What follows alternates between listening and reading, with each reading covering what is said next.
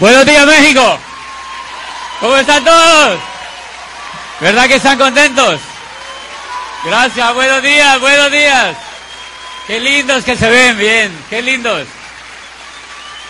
Bien, buenas, siéntense, siéntense. Gracias. Oye, pero qué bonito que se ve todo. ¿Están bien contentos? ¿Están bien contentos? Me alegra muchísimo, muchísimo estar aquí. Gracias a Vladi, a Susana, a todos sus diamantes, a Lauro, eh, a todos los diamantes que están en los grupos de ustedes y que nos hemos hecho tan amigos hace poco. Yo llegué el martes de una gira que estábamos haciendo por Europa porque habíamos estado en el Club de Diamantes Ejecutivos y en el Club de Diamantes que se hizo en Barcelona y allá estuvimos con todos sus diamantes y cada vez que nos encontramos nos hacemos más amigos. Cada vez que nos encontramos nos hacemos más amigos y, mi, mi, mi, venida aquí a México radicó eh, pues también porque una vez vine a Hermosillo. Yo nunca hubiera podido haber venido a Hermosillo si no es porque a mí me invitan a una conferencia hace como unos dos añitos, ¿verdad? Y entonces ahí arrancó todo eso. Bien, vamos a arrancar con el seminario. Yo quiero eh, saludar a los nuevos. ¿Dónde están los nuevos? Nuevos, nuevos, nuevos. Nuevos, ok. Levanten la mano los nuevos, yo quiero ver a los nuevos, ok, los nuevos, bien. Yo quiero que levanten la mano los que son profesionales, profesionales. Ok, qué poco. Después les digo, después voy a reírme bien bonito, ¿ok? Bien, los que no son profesionales, levanten la mano también. Ok, súper. Eh, los que son empresarios. No, pero del negocio de los tradicionales, de los negocios tradicionales que tienen negocios propios. Ok, bien, bien. Un gran, gran, gran aplauso para todos. Vamos a darle la bienvenida a todos los nuevos, a los nuevos. Bien. Y por último le vamos a dar un aplauso a los nuevones.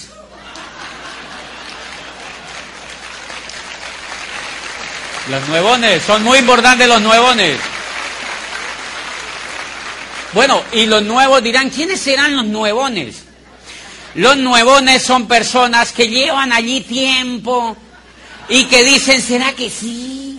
¿Será que le doy? ¿Será que sí? No sé qué será lo que me pasa. A partir de este seminario voy a arrancar y voy a llegar a diamante.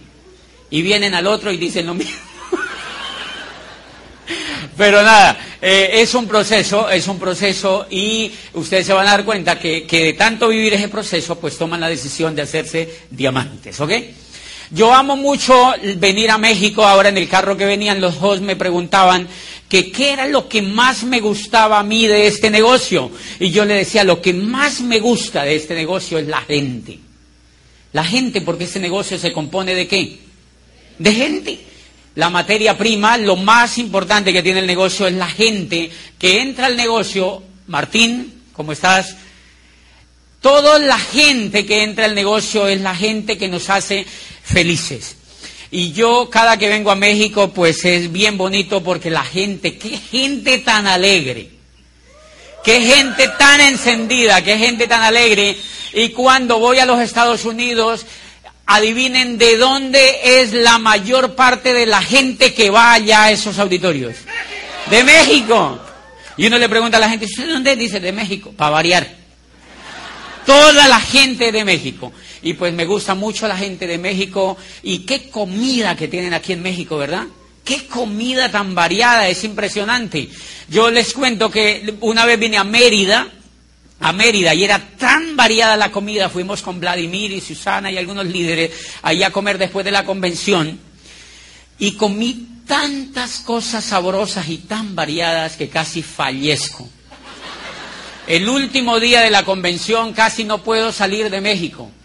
Nadie se enteró porque yo no le conté a nadie, pero estuve, estuve muy, muy, muy, muy enfermo, tanto que tuvimos que llamar al médico del hotel y es increíble, el médico del hotel me vio y dijo, apenas me vio, me dijo, ¿qué síntomas tiene?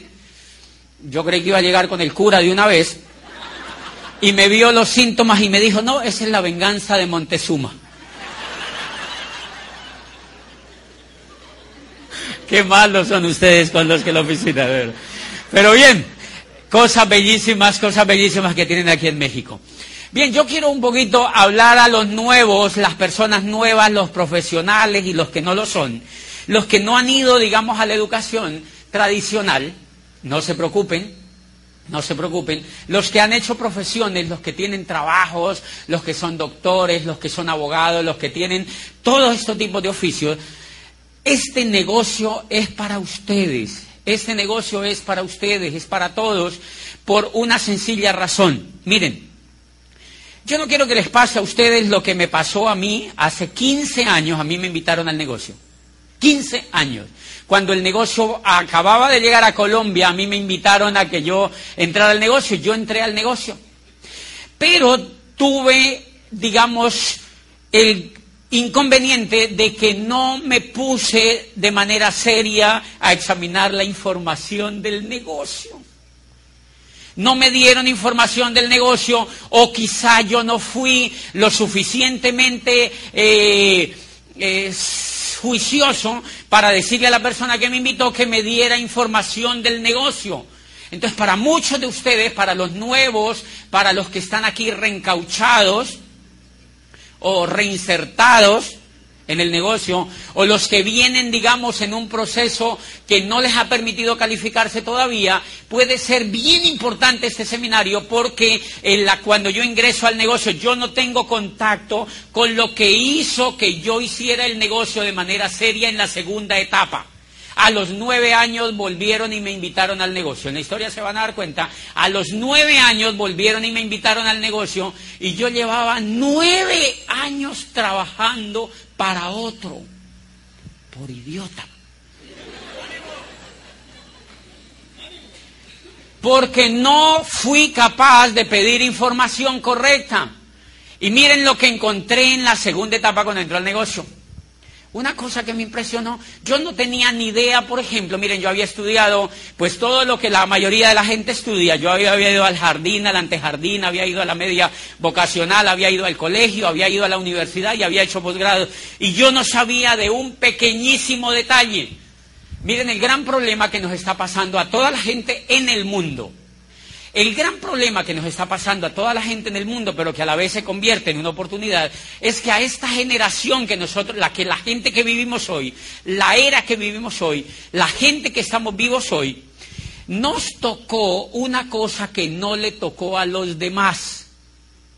Y yo quiero que ustedes entiendan ese mensaje en este seminario o que traten de entenderlo porque es lo más grueso que tiene el mensaje del negocio que ustedes están haciendo. ¿Cuál es ese mensaje? Es que miren, la gente que vivió antes que nosotros nació y se murió en la era industrial. Ellos nacieron y se murieron en la era industrial. La era industrial duró eh, menos de 300 años. O sea que la gente que nos precedió a nosotros vivieron y murieron en la era industrial y no se dieron cuenta de más. Los abuelos, los tatarabuelos y las generaciones pasadas vivieron y murieron en una era que duró diez mil años, la era agrícola. La era agrícola duró diez mil años.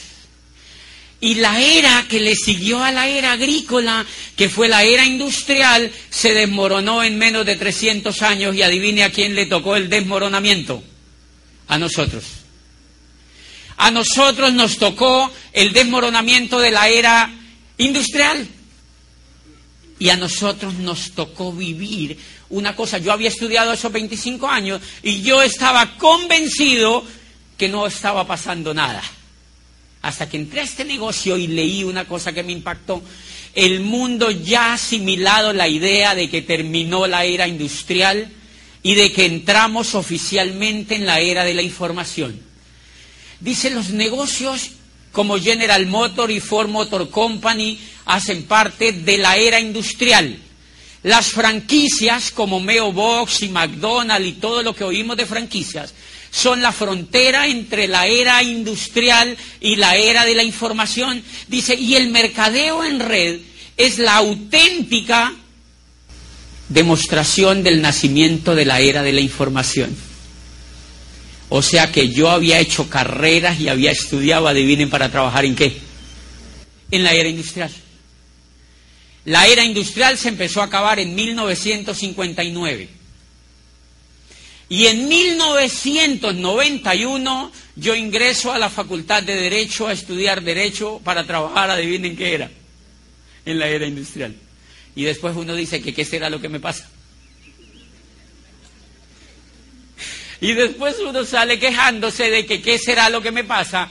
¿Qué es lo que ocurrió? Que el flujo del dinero cambió sencillamente. Antes estaba en la era agrícola, después el flujo de dinero está en la era industrial y ahora el flujo de dinero está en la era de la información. Pues señores invitados, hacer el negocio de Amway, hacer este tipo de negocios hoy en día no es opcional.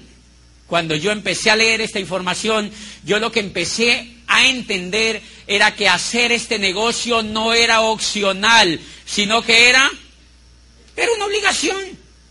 Porque si yo no hacía este negocio, hacía parte de una era que ya se estaba desmoronando, hacía parte de una era que ya se estaba acabando. Señores, no hay necesidad de que usted lo haga si no lo quiere hacer. Lo único que yo le digo es que si uno no hace un negocio de estos hoy en día, le va a pasar lo que le pasó a la gente cuando acabó la era agrícola, cuando la era agrícola chocó con la era industrial. Mucha gente se quedó en la era agrícola y hay todavía gente que vive en la era agrícola.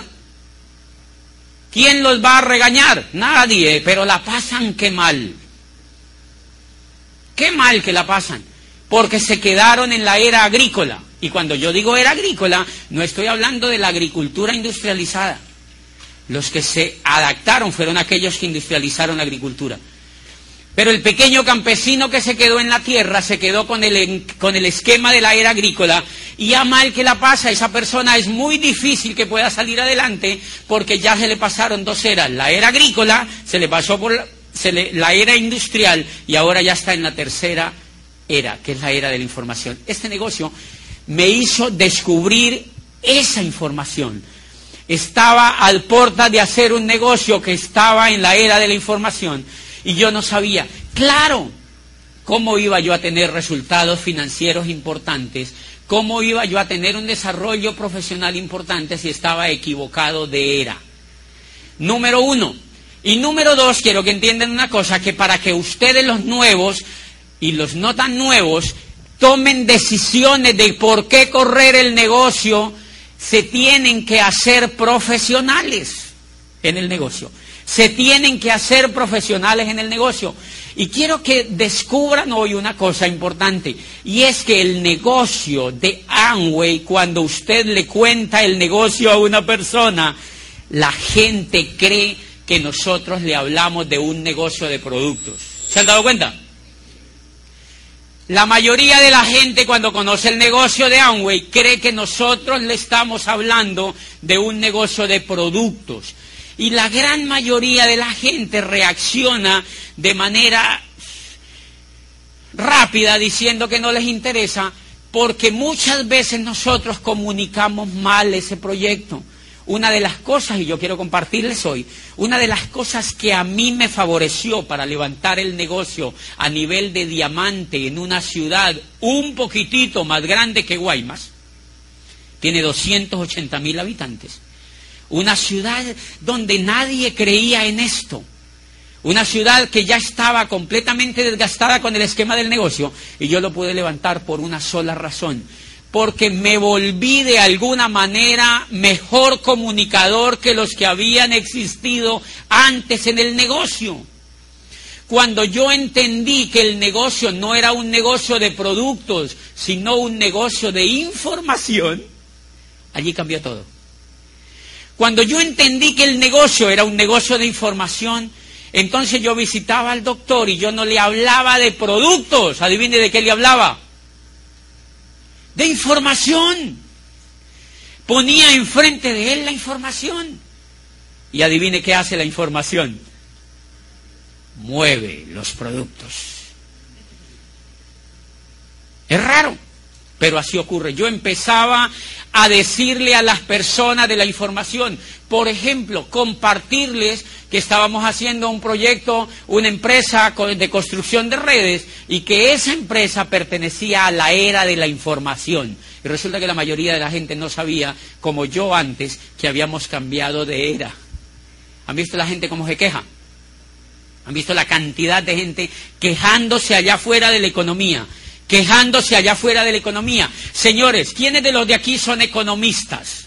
Levanten la mano los economistas. Ok, levanten la mano, déjenme allí levantada la mano los economistas. ¡Qué susto! Economistas, tengo que preguntar quiénes son economistas porque lo que les voy a contar tiene que ver con la economía.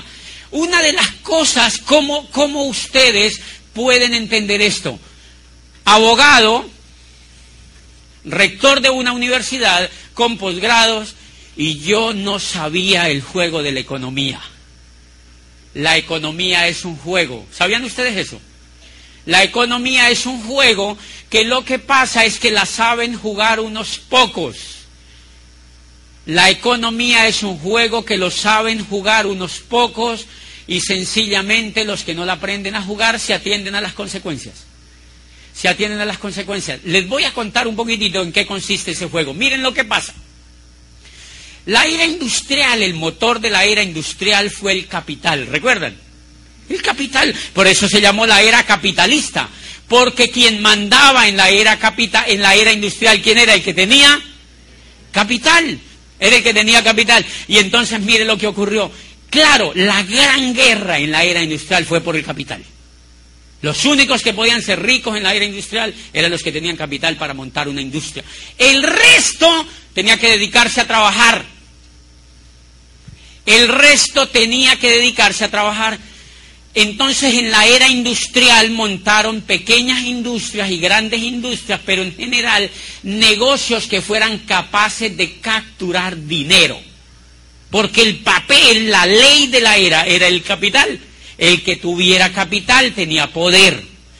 Y entonces hubo algunas personas que entendieron la forma de ganar capital y otras no lo entendieron ni nunca lo quisieron aprender. Dentro de esos los economistas.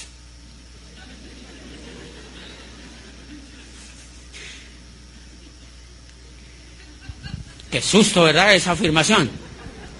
Porque miren, ¿qué fue lo que pasó? Miren lo que ocurre, el modelito de la era industrial. Cuando el modelo, no solamente la educación tradicional, sino todo, todo, todo, todo, lo que educa, que es la tele, que es la gente, que es la asociación, que son las relaciones entre nosotros mismos. Todo eso educa, no es solo la escuela, todo educa. ¿Cómo empezó a funcionar eso? Miren, recuerden que la era industrial se raptó muchas de las cosas privadas que nosotros teníamos. Antes de la era industrial, adivinen dónde cuidaban los enfermos. En la casa. Pero alguien, un capitalista, armó una cosa que se llamó hospital. Y le dijeron a la señora, no cuides a tu papá, tú no puedes. Ándate a trabajar y yo te lo cuido. Aquí te lo mato. Nosotros te lo ayudamos a matar acá. Entonces mandaron a la señora a trabajar y ellos armaron un negocio para cuidarle al papá. Antes los enfermos los cuidaban en la casa. Yo les hago una pregunta. ¿Dónde creen que se, se cura más rápido un enfermo? En la casa. ¿Sabían ustedes que el mayor flujo de enfermedades son enfermedades que tienen relación con problemas emocionales, con problemas de afecto, con problemas psíquicos, con montones de cosas que vienen del cerebro? No se imaginan la cantidad de sanidad que hay cuando hay afecto. Imagínate uno bien enfermo, bien enfermo físicamente, y que se lo lleven a una fábrica de esas. ¿Vieron cómo armaron los hospitales? Como fábricas. Como fábricas. Y uno llega, ¿han visto lo que hacen con un enfermo? ¿Tienen anestesia? No, no, no, sin anestesia. o sea, el, el campo de la salud se volvió cruel. se volvió cruel porque todo el mundo empezó a demandar ese servicio que se llamó salud y armaron fábrica. ¿Qué hicieron los ricos de la mayoría de ciudades? Yo me voy a armar otra clínica. Entonces armaban una clínica aquí y le ponían otra clínica al lado. Clínicas, clínicas, clínicas, porque ese era un gran negocio. Señores, ¿quieren que les diga una cosa? apenas empieza a terminarse la era industrial, a mí me impresiona en Colombia lo que está ocurriendo. Hay programas enteros del sector salud donde hacen que las personas les instalan los aparatos en la casa y los vuelvan a cuidar en la casa. Porque por un lado están saturados y por el otro lado han admitido que es mucho mejor que los enfermos los cuiden en la casa. ¿Qué pasó con la educación? Con la educación pasó igualitico.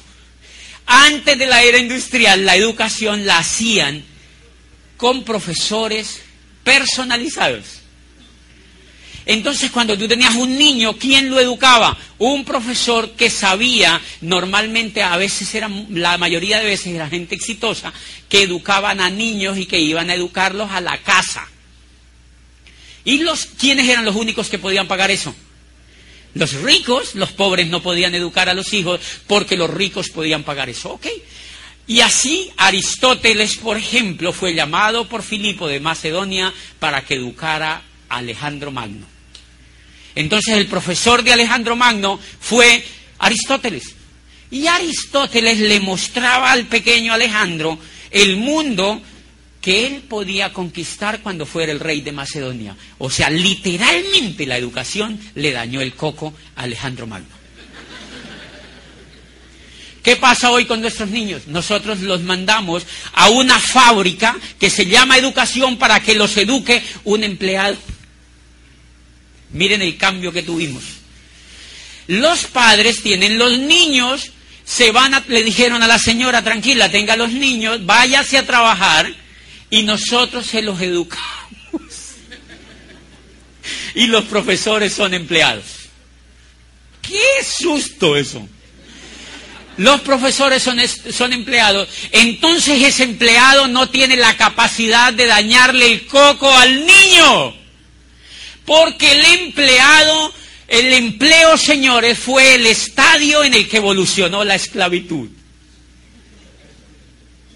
Qué pena, pero así fue. Yo por eso dejé eso hace rato. El empleo fue la evolución de la esclavitud. Recuerden que antes de la era industrial, la gran mayoría y mucho al comienzo se trabajaba a través de los esclavos. Ser esclavo en aquella época era genial.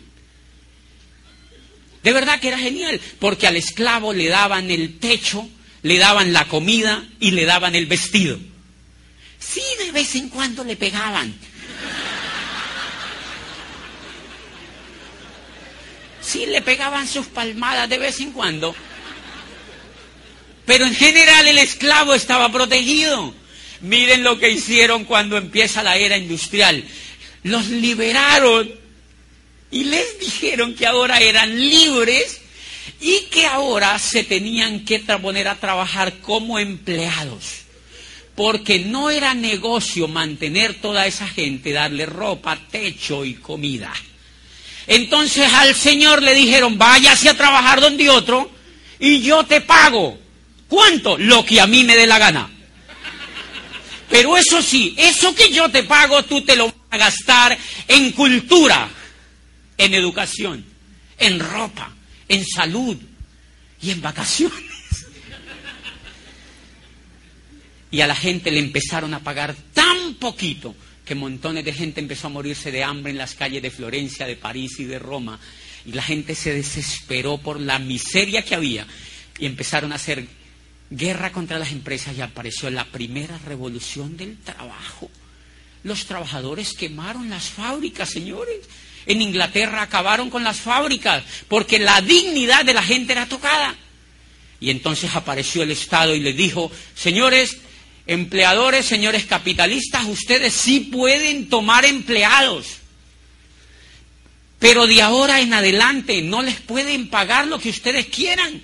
A partir de ahora ustedes mínimo les tienen que pagar el salario mínimo. Y ese es el surgimiento del salario mínimo.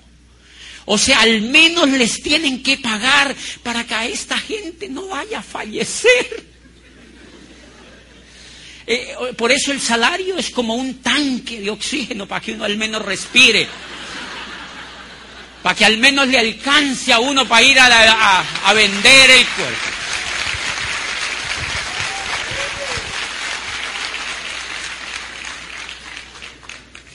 Por eso el salario mínimo fue tan bajo, fue tan bajo. Ay, les pusieron otra condición. Número uno, le van a pagar el salario mínimo. Número dos, no les pueden pegar. Por eso es que a uno como empleado no le pegan. Si les pegan, denuncien. Eso, eso no se puede hacer. Por eso como empleado a uno no le pegan. ¿Cómo le empezaron a pegar? Emocionalmente, ya no le pegan físicamente. Les pegan emocionalmente, le dicen, señor José Bobadilla, si usted no rinde y no hace lo que yo le diga, hay cinco mil salchichas allá afuera esperando por supuesto. ¿Y uno qué hace? Sí, señor. Por una sencilla razón, porque a nosotros nos educaron para que siguiéramos siendo esclavos. El modelo educativo tradicional que armó la era industrial fue un modelo educativo armado para mantener a la gente en la esclavitud. Lo que pasa es que la gente no se dio cuenta. Ahora ya el esclavista no fue un señor, sino una cosa que se llamó dinero. El esclavista ya no fue un señor determinado, sino una cosa que se inventaron comenzando la era industrial, que nació en Florencia renacentista y que nació en la Italia del Renacimiento, y fue el poder del dinero y el poder de la deuda para humillar a la gente y para esclavizarla. Y entonces arrancó el juego. ¿Cómo arrancó el juego? El rico montó su salchichería para educar a los niños, así como el otro inventó la clínica para curarte el enfermo. Bien, y el niño entonces lo mandamos a ese sitio. ¿Quién no lo educa? Un empleado. ¿Ese empleado es un soñador? No, que va, ese empleado le da el sueño. Uno va y ve a esos profesores. ¿A qué hora marcarán las seis para salir corriendo? Señores, porque allí no hay soñadores. Si ustedes van a cualquier modelo educativo tradicional, ustedes allí no encuentran soñadores. Porque son empleados. Los empleados están educados para no soñar. Los empleados están educados para no rebelarse. Los empleados fueron educados para no romper el molde. Entonces el papá manda a su niño a ese establecimiento y empieza a pagar. Normalmente el papá es empleado. Manda a su hijo a que se lo eduque un empleado. Él trabaja para otro. El profesor también. Qué cuadro más lindo. El papá trabaja para otro, el profesor también, y ahí hacen equipo. Y el papá manda a su hijo, lo mandan, despiertan estos niños a las 5 de la mañana, los mandan a estudiar el niño no quiere ir porque el niño chiquito, adivinen qué quiere hacer. Dormir. Porque en la etapa de cuando uno está chiquito, lo que se le desarrolla es el cerebro. Y en cambio esta educación puso a los papás a que se madruguen, los bañen, le den unas palmadas en las nalgas y le digan se va a estudiar. ¿Por qué papi no quiero ir? Porque yo quiero que seas como yo. No, no, no, no, no, no, no,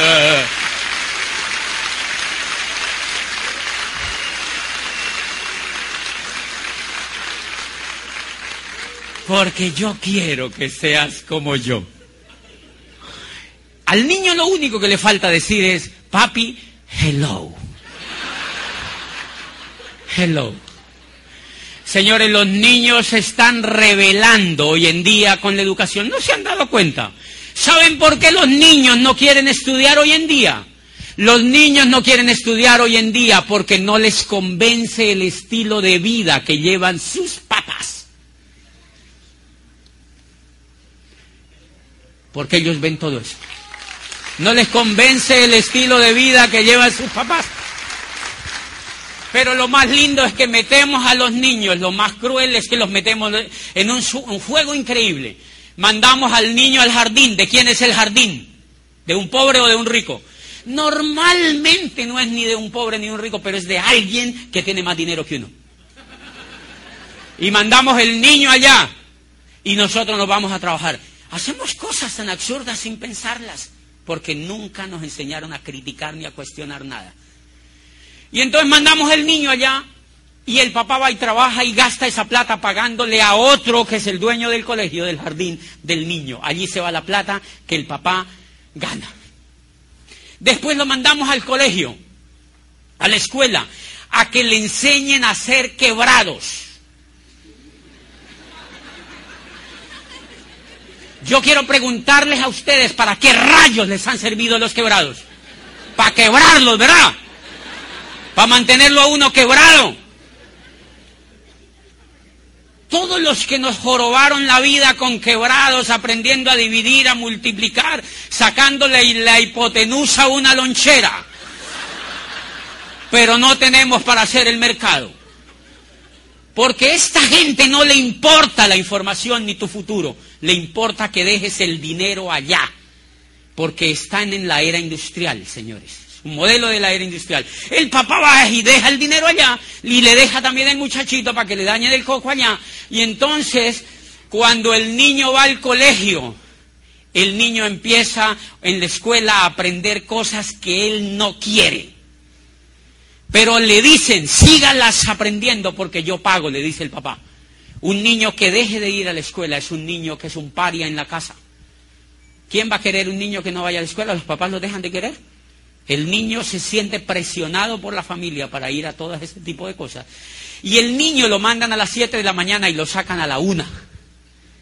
Lo levantan a las 7 y lo sacan a la una. Adivinen que está formando una mentalidad perfecta de empleado. El niño tampoco se puede revelar a la profesora, porque si él se le revela a la profesora, la profesora hace un informe y se lo manda al papá. Un esmeralda mío de Bogotá, que es espectacular, tiene un niño chiquito, lo mandó a unas cosas de estas.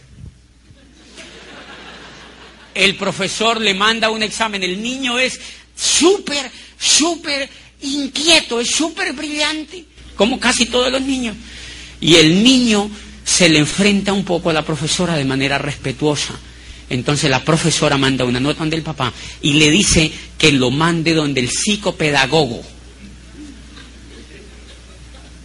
Y el papá lo lleva donde el psicopedagogo y siguen el proceso y terminan formulándole una pastillita al niño. Y entonces yo le digo al papá, es para que se vuelva idiota como tú. Porque el niño quiere ser como Tomás Alba Edison. Por eso hay tan poca gente triunfadora, porque el niño ya lo están matando desde allí. Pero el tema viene a que el niño se mete en ese proceso, se mete en ese proceso y termina en la universidad. ¿Por qué termina en la universidad? Porque todo el mundo le ha dicho que tiene que hacer una carrera. Y el papá colgado no puede pagar la administración. Yo conozco médicos jodidos. no pueden pagar ni la... Hoy en día en Colombia a un médico le pagan 800, por ahí 500 dólares. A un médico. Pero la gente le sigue apostando al mismo modelo. Y miren lo lindo, cuando el niño, suponga que el niño paga él ya la universidad, porque hay niños como yo, que me fui de mi casa, yo también me fui a hacer la carrera, y entonces yo me la pagaba. Normalmente yo veía compañeros que el papá les pagaba la carrera, otros que no se las pagaba el papá. Y cuando esa carrera tú la pagas, o si no tienes plata y la pagas en una cosa privada, tú te endeudas. ¿Se ha dado cuenta? Te prestan el dinero, no importa. Me impresionó en Chile, yo voy mucho a Chile, y en Chile encontré en una universidad costosísima que los muchachos firman, los papás de los muchachos y ellos mismos, firman un documento pagaré por toda la carrera. Y si ellos no vuelven a ningún semestre, si se retiran, pagan toda la carrera. O sea, eso funciona en diferentes países de manera diferente, pero allí es así. Si tú te matriculas a un, a un semestre, pagas todos los semestres y no vuelve. Problema tuyo. Te tienes que hacer salchicha. ¿Entiendes? Tienes que hacer el proceso y tienes que hacer el proceso. Pues bien, mire lo interesante, el juego consiste en que en el jardín el papá le paga, en, el, en la escuela el papá le paga y en la universidad puede que el papá le paga o el niño paga, el muchacho paga. Cuando termina la universidad el muchacho sale con una deuda. Sale entrenado ya. Sale con una deuda. La cruz a cuesta, pero profesional. y uno sale con una deuda. Ok. Lo mantienen dentro del sistema 20 años para darle una licencia para que se vaya a trabajar para otro. Y no nos damos cuenta de la crueldad del sistema. 20 años ahí adentro para darle una licencia para que se vaya a trabajar para otro. Yo recuerdo que cuando graduábamos gente en la universidad, yo era rector. Qué cruel fui. Y se subía la gente a este escenario, los muchachos a graduarse. Yo no había leído lo que he leído hoy con este negocio. Y la gente, nosotros la graduábamos, le dábamos una palmada en la espalda y le decíamos, vayan a ver qué consiguen. Y uno se quedaba como haciendo así allá atrás. Porque normalmente estos muchachos vuelven donde el papá y le dice, papá, no hay nada. Porque están entrenados para un modelo que ya no es competitivo. El muchacho entonces sale con una cruz a cuesta, con la primera deuda, y lo mandan a ver qué consigue. ¿Qué va a buscar el muchacho? Trabajo, a él no se le ocurre generar riqueza, sino que se le ocurre conseguir trabajo. Uno dice, y con esa cabezota que tiene, es increíble, se les ocurre buscar trabajo y se van a buscar trabajo porque ellos se han dado cuenta que el papá trabaja, que la profesora trabaja, que todo el mundo en el entorno trabaja y que normalmente son empleados. Él se va a buscar trabajo, perfecto, va y consigue trabajo. ¿Quién le da el trabajo? ¿Un rico o un pobre? ¿Un rico? Los pobres no dan trabajo. El rico le da un trabajo a ese muchacho y el muchacho se emplea. Y entonces el rico se asegura de pagarle lo menos posible para que ese muchacho jamás se haga rico. Le paga poco. Le paga poco. Y el muchacho empieza a cobrarle a la empresa. Le llega su sueldo mensual y el muchacho tiene un sistema educativo que es increíble. Y es que él llega a la casa en las noches a ver televisión. Normalmente los papás ya lo echan porque ya tiene trabajo. O él se va de la casa y se va a alquilar un departamento para él. ¿De quién es el departamento? De otro rico. Le pagaron a la universidad de un rico, salió con una deuda, él salió entrenado para trabajar en la escuela, en la empresa de un rico, no tiene dónde vivir, no tiene plata para comprar, entonces alquila el apartamento de un rico. Y por como él ya tiene plata, entonces sale al centro comercial y ve plasma, Samsung, Sony, wow, qué plasmas tan grandes, y se compra el más grande. Y va y lo pone en la sala de su casa y cuando él sale cansado de trabajar, va y se sienta en el televisor y el televisor lo dice. ¿De quién es el televisor? De otro rico compra el televisor de, otro rico y el televisor le dice que tiene que comprar y dónde lo tiene que comprar, de dónde son esos supermercados. De otro rico. Entonces él gana la plata y va y compra a ese supermercado. Y de pronto ve que no le alcanza el dinero. ¿Alguien se ha dado cuenta de eso? Uno dice, es increíble, no me alcanza el dinero. Al 98% de la gente jamás le alcanza el dinero. Entonces él va en la noche un poco triste al televisor y se sienta y ve la novela, el televisor le dice, él dice, el televisor le dice, mira, compra esto, ta, compra esto, compra esto. Y el muchacho le dice, televisor, no tengo plata. ¿No has visto que voy a trabajar, me pagan esto y no me alcanza? Y voy y merco y me falta plata. Y el televisor, tranquilo tenemos American Express, Diners, Visa, Mastercard.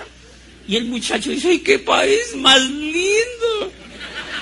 Y al otro día está en un banco haciendo una cola para que le den una Visa, una Mastercard o una American Express. ¿De quiénes son esas cosas? De otro rico, señores. De otro rico y ahí el muchacho está entrenado para hacer un fuego genial. Va y saca la tarjeta de otro rico y entonces va y compra con la tarjeta de otro rico y él ya siente que está con holgura financiera. Como él sigue viendo televisión, él se da cuenta que no tiene carro. El televisor le dice, cómprate un carro nuevo. Y él le dice, televisor, ya te dije que no tengo plata. El televisor le dice, tranquilo, te lo fiamos. Saca tu carro con cómodas cuotas y te lo fiamos. ¿Quién hace el carro? Otro rico. Y él saca el carro. Él sigue y él se siente como, así me sentía yo, con un estatus ya con carro, trajes, corbatas y tarjeta de crédito. Y entonces yo sigo viendo televisión y sigo comprando y me sigue faltando plata y voy y le digo, voy y vuelvo a televisión. yo me doy cuenta que estoy viviendo en un piso arrendado. Y el televisor me dice, tienes que tener tu casita propia. Ya vas a tener dos niños, tienes que tener tu casita propia, porque a todos nos han dicho que hay que tener una casa propia. ¿Quién pone el aviso en el televisor? Un constructor que vende casas. Y entonces el muchacho le dice, televisor, es que no tengo plata. No te preocupes, te la fiamos a 30 años para que tú las pagues con cómodas cuotas. ¿Qué país más lindo? Y va y toma la casa. Entonces ya le debe a la universidad, le debe a las tarjetas, ya le debe al del carro y ahora le debe a la casa. Tiene 29 años y le han dado 30 para pagar la casa. Cuando ese muchacho termine de pagar la casa, ya no tiene ni próstata.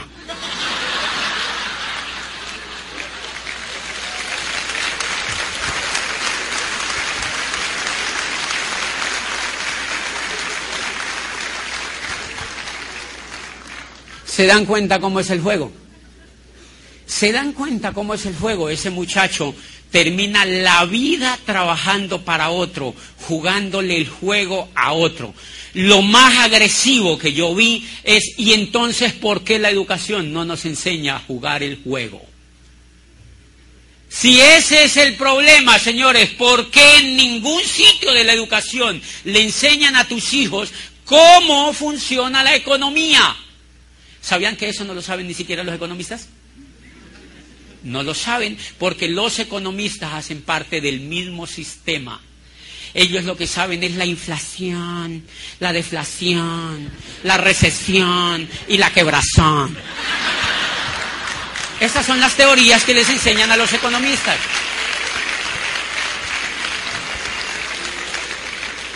Pero jamás le han dicho a esta gente que esa cosa que se llama economía es un juego que alguien lo manipula, que alguien lo maneja y ese juego se llama economía. ¿Cuán caro nos cuesta que no nos enseñen a manejar el juego de la economía desde la educación, señores? Por eso la educación que está diseñada, en la que van la mayoría de los hijos, en la que fuimos la mayoría de la gente, es una educación diseñada para ser pobres. Es una educación diseñada para que la mayoría de la gente se quede pobre. Y si no me creen a mí, pues ojalá me crean, pero si no me creen a mí, leanse un libro de Robert Kiyosaki que se llama La conspiración de los ricos donde dice expresamente que el modelo educativo que impera en todo el mundo occidental es un modelo educativo que lo armaron en los Estados Unidos simplemente y lo exportaron a todos los países, todo el mundo lo copió, que radica en que simplemente a la gente no se le da información financiera. Y el negocio consiste entre más analfabetas financieros formen, mejor. ¿En qué se sustenta la economía norteamericana? ¿En la deuda? Miren los informes, sale el presidente, dice, la gente está consumiendo un poco más y el crédito se ha disparado. O sea, la gente sigue siendo idiota. La gente se está endeudando. ¿Sabían ustedes que en Estados Unidos y en cualquier país de lo de nosotros, si la gente se deja de endeudar, la economía perece? Si la gente se deja de endeudar, la economía perece. Primer mensaje de esta tarde este negocio, el que usted ingresó, le va a enseñar a jugar ese juego. Le va a enseñar a jugar ese juego y se lo va a enseñar a jugar mediante audios, mediante libros, mediante CDs, se lo va a enseñar a jugar mediante convenciones, se lo va a enseñar a jugar mediante la asociación. Y eso fue lo que yo descubrí cuando ingresé a este negocio. Señores, en cuatro años con este negocio, yo empecé a manejar el, juego, empecé a manejar el juego. Antes cuando yo iba a mi cuenta, me deprimía. Ahora cuando me deprimo, voy a mi cuenta. Porque aprendí a manejar el juego. Porque aprendí a manejar el juego, señores. Antes me faltaba siempre dinero. Cuando empecé a construir este negocio, este negocio es fantástico, cuando lo empecé a construir de manera profesional, empezó a ocurrir una cosa increíble que a la mayoría de la gente no le ocurre, y es que le sobra el dinero. Te gastas lo que necesitas y el dinero te empieza a sobrar y entras en el segundo problema. ¿Y ahora yo qué hago con esto? Y tienes que aprender a construir riqueza. Tienes que aprender a construir riqueza y es increíble lo que empieza a ocurrir a partir de allí. Yo recuerdo, miren, cuando yo empecé a construir el negocio, yo tenía un carro, es un carro chiquitico así que se llama Sprint, no sé si aquí los han visto, parecen una cucarachita, son chiquitos. Y yo tenía ese carro, me acuerdo mucho que yo me iba a comprar otro, que era un, un Clio de esos de la Renault, que son bonitos, con el rabito así, bien redondito. Y el carro solamente costaba cinco mil dólares más. Y yo lo veía y yo digo, eso es mucho. ¿Para qué le voy a meter plata a eso? Si este también rueda. Yo no quiero, yo no vine aquí a volverme pedante con ustedes, porque esto no es solamente para conseguir dinero, sino para conseguir la libertad. Lo único que les quiero decir es que eh, antes de irme para Europa, fui a un concesionario de la Mercedes y me compré un, Mercedes SLK, que es así descapotable. Tiene dos plazas, cabe si no el ego y yo. Y entonces me compré ese carro y yo ya tenía dos camionetas en mi casa. Entonces yo lo llevo a mi casa con las ganas de vender las otras y yo digo, ay, no las voy a vender, los voy a dejar ahí. Pero hoy cuando yo me subo a esos carros, yo digo, es increíble, yo cómo andaba en esas porquerías antes. ¿Cómo andaba yo en esas porquerías que casi se veía la tierra desde el carro? ¿Qué cambió? La relación que tenía con la economía. La relación que tenía con la economía. Señores, fundamental, este negocio se hace para generar libertad este negocio se hace para generar libertad. Una vez un ser humano empiece a generar libertad, ese ser humano empieza a humanizarse y ese ser humano empieza a ser más feliz. Yo es increíble la felicidad que yo estoy en ese negocio se ha incrementado en un índice impresionante desde que empecé a entender que el control del fuego lo tenía yo. Y es increíble lo que pasa. Edúquense en el negocio porque las crisis que vienen van a ser aterradoras la era industrial, como nos tocó el cruce de la terminación de la era industrial y el nacimiento de la era de la información, el empleo cada vez va a ser más degenerado. Cada vez el empleo va a ser más degenerado. Les pongo un ejemplo. En Chile aprobó el gobierno una ley que permite contratar a los muchachos que salen de la universidad sin pagarle prestaciones sociales. Legal. Cero prestaciones sociales. Yo no sé si en México ya hay atisbos de eso. Pero para acá viene todo eso porque eso se lo copian. Chile es el espejo de las leyes en América Latina porque es la tierra de don Andrés Bello. Entonces los congresistas, por no usar el coco, copian las leyes. Dicen, ay, no, eso allá ya funciona, traigámosla para acá. Normalmente eso lo empiezan a copiar y en Colombia lo, copiaron, ya está en Colombia y lo usan a través de cooperativas la gente la contratan a través de cooperativas para pagarle cero prestaciones sociales. El regreso de la esclavitud otra vez. Señores, es imperativo aprender a tener un negocio propio. Y entonces yo quiero, un ¿quién me da tiempo, por favor, de los que manejan el, el asunto? Es que sí, pero no se ve nada. Ok, ya estoy aquí. ¿Quedan claras esas dos cosas? Número, el juego de la economía. Por eso yo entendí que no tenía que perder el tiempo. Por eso yo cuando veo gente que está haciendo el negocio, yo le digo, ¿en qué vas? Y dicen, no, ahí probándole, ahí intentándolo. Digo, él no ha entendido. Mi no entender. Esta persona no ha entendido. Y yo quiero que anoten una cosa, pero yo se la voy a explicar porque me da susto que ustedes no se la lleven de Granada. El negocio de Amway no tiene nada que ver con vender. Qué susto, ¿no? Ustedes han notado que la mayoría de la gente allá afuera dice, ay, no, a mí no me gusta vender productos. Ese es el quiz de todo el negocio. La gente cree, si el señor es un abogado prestigioso y está así todo bonito en la oficina y yo voy y le muestro y dice, ay, ¿yo cómo voy a poner a vender los tarros? Le da susto. Porque él ve la visión que tiene del negocio, él cree que es para vender productos. Señores, el negocio no tiene nada que ver con vender, el negocio tiene que ver con entender. ¿Está enredado? Cuando yo entiendo que la era industrial se acabó, cuando yo entiendo que si yo no hago rápido algo hoy en día voy a tener muchos problemas, cuando yo entiendo y tengo información, señores, yo empiezo a hacer lo que haya que hacer para tener el resultado. Les pongo un ejemplo. La mayoría de la gente, señores, tiene problemas en transmitir el negocio. A mí me dicen, ¿cuál es la mayor dificultad que usted tuvo en el negocio? Y la mayor dificultad es saber comunicar el negocio. Esa es la mayor dificultad, es saber comunicar el negocio, porque en, en la comunicación del negocio es donde la gente a uno le saca la lengua. Ahí es donde la mayoría de la gente se estrella porque no ha aprendido a comunicar el negocio. Les pongo un ejemplo. Yo tengo un médico en, una ciudad de estas, un médico prestigioso. Yo quiero contarle el negocio. El señor médico, gineco, no sé qué rayos. Se las conocía todas en esa área.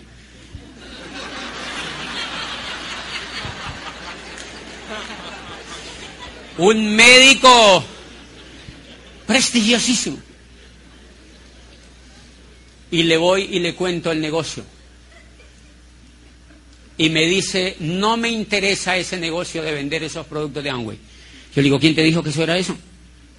Me dijo, sí, yo sé que eso es para vender. No tiene nada que ver con eso, le dije yo así. Yo le garantizo que no tiene nada que ver con eso. Me dice, ¿en serio? Sí. Dijo, ok, entonces sí me interesa. Yo le dije, mira, hagamos una cosa, regístrese y le contamos el negocio de Amway. ¿Sabe qué tiene que ver? El negocio de Amway tiene que ver con construir una organización. Si el señor es un médico prestigioso y él cree que el negocio es vender productos, ¿él se emociona o no se emociona? Él no se emociona. Pero si yo le digo a él que, que vamos a construir una organización, el señor dice, ay, ese médico me dijo, eso sí me gusta. Y no tengo que vender nada. Le dije, Nada es nada, jurado con la Biblia. Nada. Me dijo, ok, me interesa. Dame una lista de tus mejores amigos. No me vaya a dar babosos. Tienes que darme una lista de gente que tú admires y respetes, de gente triunfadora. Me dijo, tengo montones, colegas, o don... pasa para acá eso. Y yo empecé a sacarle la lista. Le dejé claro eso yo lo supe contactar, le quité ese miedo que tenía y le saqué una lista. Y le digo, ¿cómo se llama el primero? Y me dice, Mariano Ospina Castro. ¿Qué hace? Es un ginecólogo también, no sé qué, dame el celular. Otro, María la bandida. Otro, no sé qué, Napoleón, dame otro. Julián Lanchero, dame otro. Y me daba, y yo me sentía como ordeñando una vaca.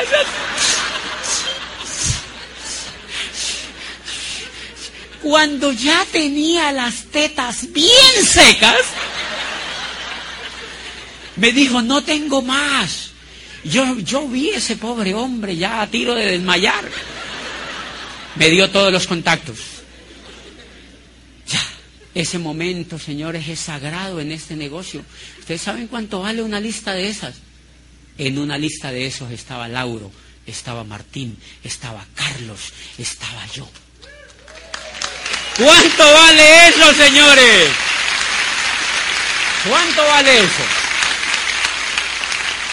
¿Qué pasa si yo no entiendo todavía? Le digo al médico, no, no, no, no, no. Si a usted no le gusta vender, esto no es para usted. Ay, no, no, no, no, no. Hello. El, señores, usted se tiene que haber leído un libro que se llama Cómo ganar amigos e influir sobre las personas. Y en el libro dice, haga lo que el otro quiere. Dígale al otro lo que el otro quiere. Yo cuando le veo la carota a ese médico, yo dije, le está paniqueando con el tema de los productos y le dejé claro que no tenía que vender. Le quito el miedo y le descubro que lo que él sí quería era una organización. Le saco la leche con la lista y me voy con la lista. Y fui y le contacté a unas personas, a otro. Y me dijo, eso me gusta. Y Juan Carlos entró, le dije, sí. Y está feliz. Mentiras, mentiras. Y le saqué el otro y ese tipo me pagó. Entró. Me dijo, eso me interesa. ¿En serio Juan Carlos entró? Le dije, sí, es más torombo, entró. Fui y le dije, Juan Carlos, tu amigo entró. ¿En serio entró Rubiano? Sí, sí, está feliz. Necesito hacerte tu registro porque si no te quedas por fuera. Y me dijo, ah, sí, hagámoslo, hagámoslo, hagámoslo. Se bajan los pantalones de una vez ven.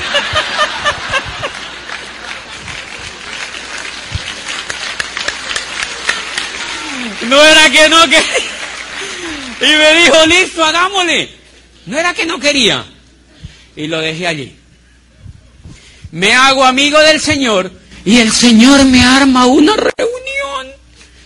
Me armó una reunión y allí auspiciamos como cuatro personas. Y uno de estos se disparó a dar planes. Y uno de estos le gustaron los productos y no tenía ningún problema con vender productos, ni con facturar, ni con visitar gente. No, no, no, no, quería el resultado. Y entonces, ay, qué lindo esto. El médico Juan Carlos, una noche del cierre, íbamos llegando a 2.800 puntos. Y yo le decía a la mujer, dile que se meta a la página. Malo yo. Se metieron a la página. Y el médico me llama y me dice, oye, hay 2.800 puntos. Yo le digo, ¿y tú qué crees? Y me dice, pues que estoy ya por encima del 12. Yo le dije, claro, está llegando al 15. Está llegando al 15%. Y me dice, ¿será que llegó al 15? Yo le digo, yo no tengo ni idea. Yo no tengo ni idea, pero está pendiente de la página. Yo sí tenía ideita.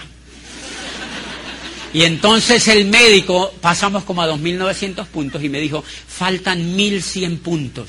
Faltaba una hora para el cierre y me dijo, ¿será que los compro yo? ¿Será que los compro yo? Y entonces yo le dije, yo no tengo ni idea, médico, pregúntale a tu mujer, porque la mujer es la que lo coge. Y... Entonces le dije, pregúntale a tu mujer a ver qué dice. Y me dijo, no, ya hablé con ella y me dijo que sí. Me llamó al ratico y me dijo, yo los voy a comprar, me voy a poner al 15. Le dije, hagamos una cosa. Me dijo, pero el gran problema, hizo una pausa y me dijo, el gran problema es que a mí no me gusta vender. Yo le dije, ok, bueno, ¿y qué piensas? Habla con tu mujer. Me dijo, no, igual lo vamos a hacer. No te preocupes. Yo le dije, no te preocupes, que eso no tiene nada que ver. ¿Tú quieres ser empresario o vendedor? Y me dijo, no, empresario. Le dije, ok, entonces pedí eso. Le di la patadita y la buena suerte. Y pidió, pidió los 1100 puntos. Los pidió. Se cerró el 15 y le dije, yo te reconozco en el seminario. Yo fui y lo reconocí al seminario. Y miren lo lindo. Como a los 8 o 15 días me llamó y me dijo, José, ya me llegaron esas cajas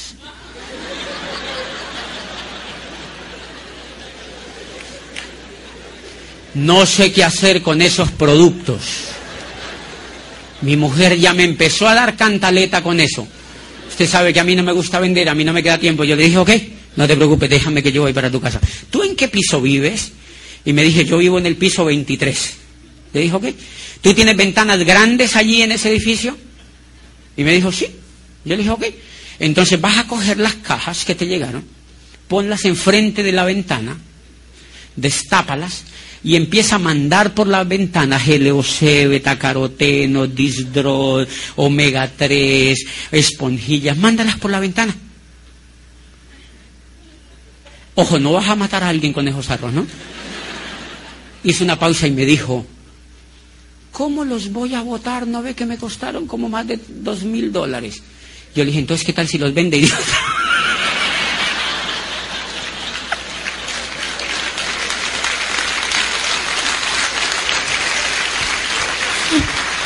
¿Qué ¿Qué estoy haciendo con el médico? Diciéndole al médico que su coquito no tiene actitud empresarial. El negocio es mover volumen. Yo no sé cómo tú lo vas a mover, que lo vas a vender. Te felicito. Que lo vas a tirar por la ventana tengo ni idea qué vas a hacer, pero el negocio es mover volumen. No sé si me entienden. Ese médico, quieren que le diga una cosa. El siguiente, yo empecé a trabajar más el grupo. Es una de las patas mías de ejecutivo. Es una de las patas mías de ejecutivo. Yo seguí trabajando el grupo y al otro cierre le dije, médico, tienes que estar en la jugada porque si no te toca zumbarte otros dos mil.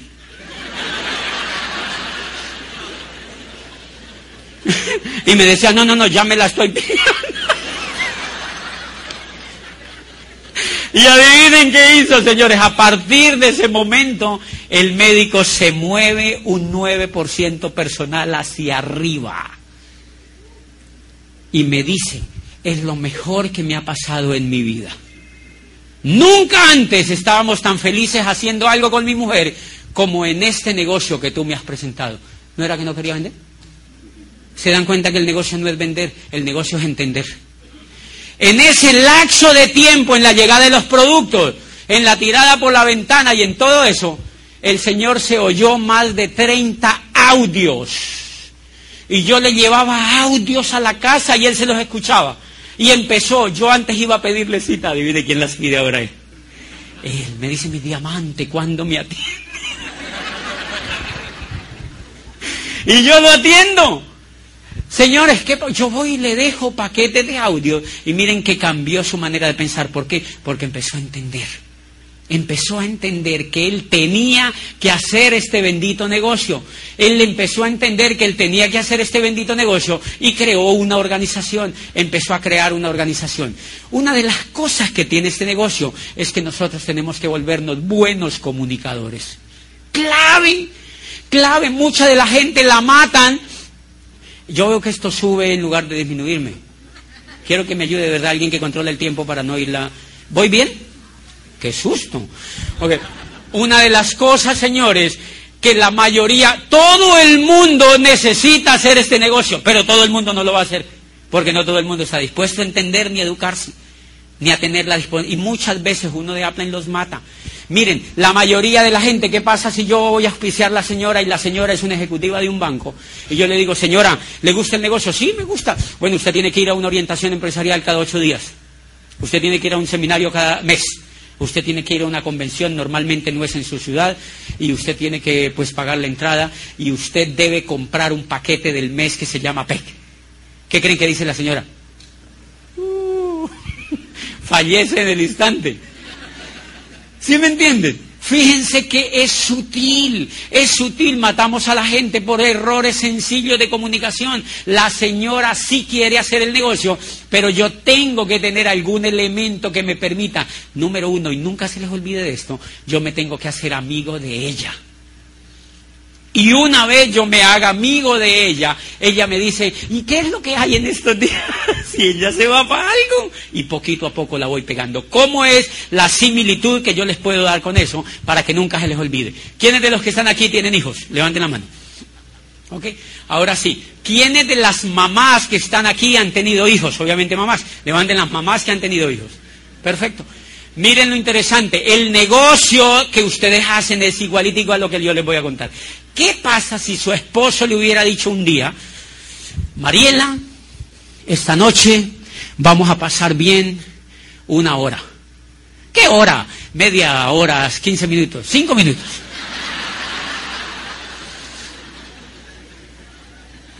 Pero yo no he dicho haciendo qué. Mariela, vamos a pasar bien ese tiempo. Después,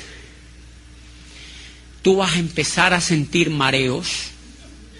Al otro día, en la semana, vas a empezar a sentir mareos. Va a empezar a crecer dentro de tu vientre un bebé, un nuevo ser humano. Y tú vas a estar maluca desde allí, vas a tener problemas de salud. Tu vientre va a empezar a aumentar. Tus caderas se van a anchar las venas de las piernas se pueden brotar y tú puedes empezar a caminar así. No puedes comer todo lo que quieras porque no te puedes engordar. Ni puedes tomar ningún medicamento así estés enferma porque puedes dañar el bebé que va por dentro. Te tienes que aguantar con eso nueve meses. Y al cabo de nueve meses te van, hay dos posibilidades.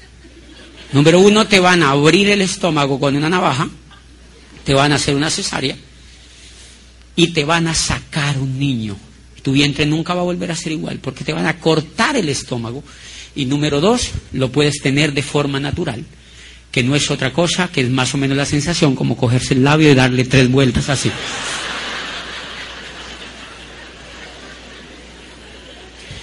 Y si usted hace cualquiera de las dos cosas, hay el 95% de posibilidades de que usted muera al momento de tener el bebé. Pregunta, ¿alguien hubiera querido quedar en embarazo?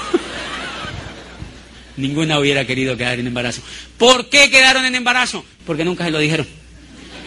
Porque usted no sabía lo que subía a pierna arriba.